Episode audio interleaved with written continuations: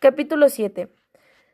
Pero creo que el cansancio me inunda, mis músculos comienzan a relajarse y lentamente mis párpados se van cerrando, provocando que mi visión comience a nublarse. Sin quererlo, me quedo dormido antes de contarte algo tan importante.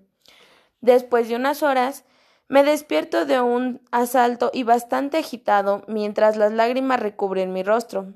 Puedo asegurarte que acabo de tener una de las peores pesadillas de mi vida. Era un sueño bastante extraño, y que no logro entender del todo. Solo que no se vuelva a repetir, porque es como si un pedazo de mi corazón se hubiera roto al despertar, y duele, duele mucho. ¿Quieres saber de qué se trataba?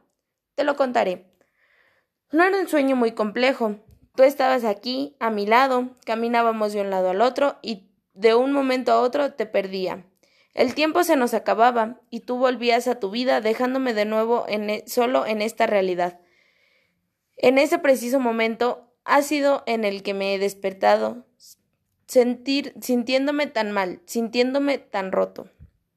¿Qué hora es? Enciendo mi móvil para poder ver la hora, ya que aún me noto algo cansado. Joder, son las cuatro de la mañana. Lo siento si te molesta que haya alzado la voz, pero no puedo evitarlo. Me cabrea bastante el hecho de que me quedo dormido algo tarde, por lo que solo he conseguido dormir un par de horas y estoy reventado.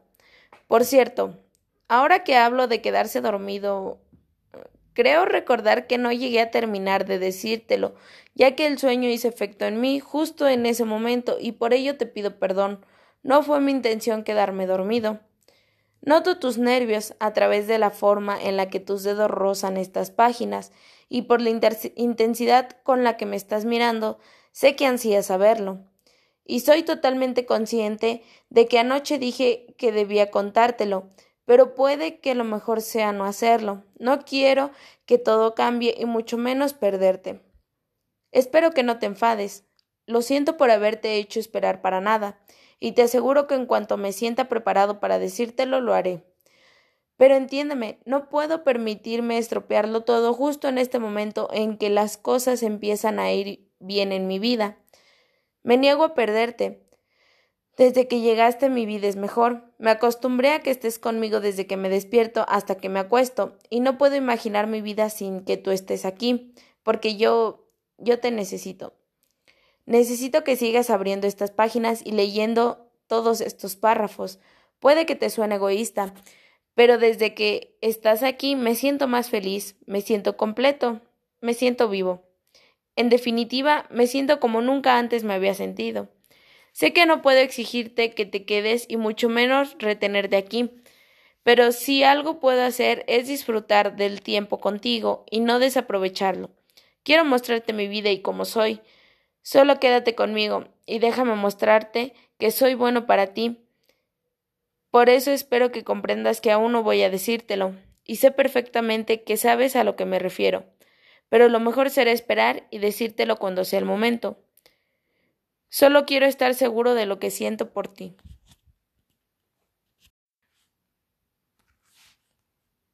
Capítulo 8 Me despierto de nuevo, pero con una gran diferencia respecto a la vez anterior.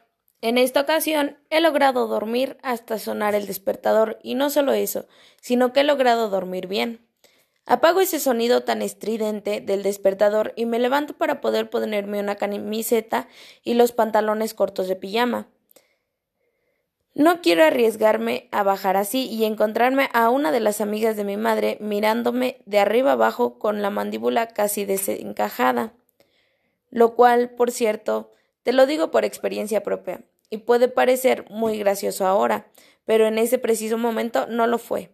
Te lo explicaré, y así por lo menos te saco una dulce sonrisa y con suerte lograré escuchar por primera vez tu risa, que de seguro es preciosa. Me acabo de despertar. Y era muy pronto, así que como no se oía ni un solo ruido, pensé que no habría nadie en casa, por lo que decidí bajar tal y como estaba. Solo llevaba puesto el boxer, ya que eh, es de la forma en la que suelo dormir. Siento que es mucho más cómodo. Pero no vestirme resultó ser una muy mala idea. En cuanto me quise dar cuenta, estaba frente de mi madre y de su amiga Rubí, vestido solo con un boxer que precisamente no puede decirse que, tapan, que tapense mucho. La verdad es que hasta una hoja hubiese tapado mucho más que esos calzoncillos, y las únicas palabras que conseguí articular en ese momento fue Tierra, trágame. Las dos estaban ahí, plantadas delante de mí, con la boca abierta y unos ojos abiertos como platos. No tuve tiempo ni a procesar cuando noté los ojos de Rubí pasando justo en esa zona, ya saben, esa zona un poco más abajo del ombligo. Desperté del trance cuando ahí como mi madre me gritaba que fuese, que me fuese de allí y me vistiese. Con las mejillas coloradas, salí corriendo. Y te aseguro que estaba tan avergonzado que no bajé de mi cuarto, esta vez vestido, hasta que me aseguré de que Rubí se había ido. Ese día no se me va a borrar de la cabeza en la vida, y menos aún sabiendo que cada vez que me la cruzo, que, que intento que sean las menos posibles, se me queda mirando justo en ese lugar. La verdad es que es que su forma de mirarme me repugna mucho, y más viniendo de una mujer de aproximadamente tiene unos cuarenta y cinco años. Ojalá poder borrar todo eso de mi mente, daría lo que fuera para que eso me sucediera. Bueno, ¿te he conseguido sacar por lo menos una sonrisa? Espero que sí. Dejando todo esto de lado, volvamos a lo que estábamos haciendo, porque llevo ya un rato sentado encima de la cama y las ganas de tomarme un buen café empiezan a matarme y creo firmemente que si no me levanto volveré a quedarme dormido. Me visto y bajo por las escaleras en dirección a la cocina, la cual se encuentra vacía ya que, como acabo de dar cuenta, no hay nadie en casa. Podría haberme ahorrado el ponerme la ropa. Pero mejor ser precavidos y que no vuelva a pasar lo mismo. Entro a la cocina y mientras dejo haciéndose el café, cojo los sacos de pienso y salgo a echarles de comer a Sasha, a quien ya conoces, y a Pulga, que es mi gato. Tiene un nombre bastante raro, pero yo era pequeño cuando, por decirlo de una manera, se adoptó a sí mismo entrando en casa y tenía muchas pulgas, así que, inocente de mí, decidí llamarle pulgas.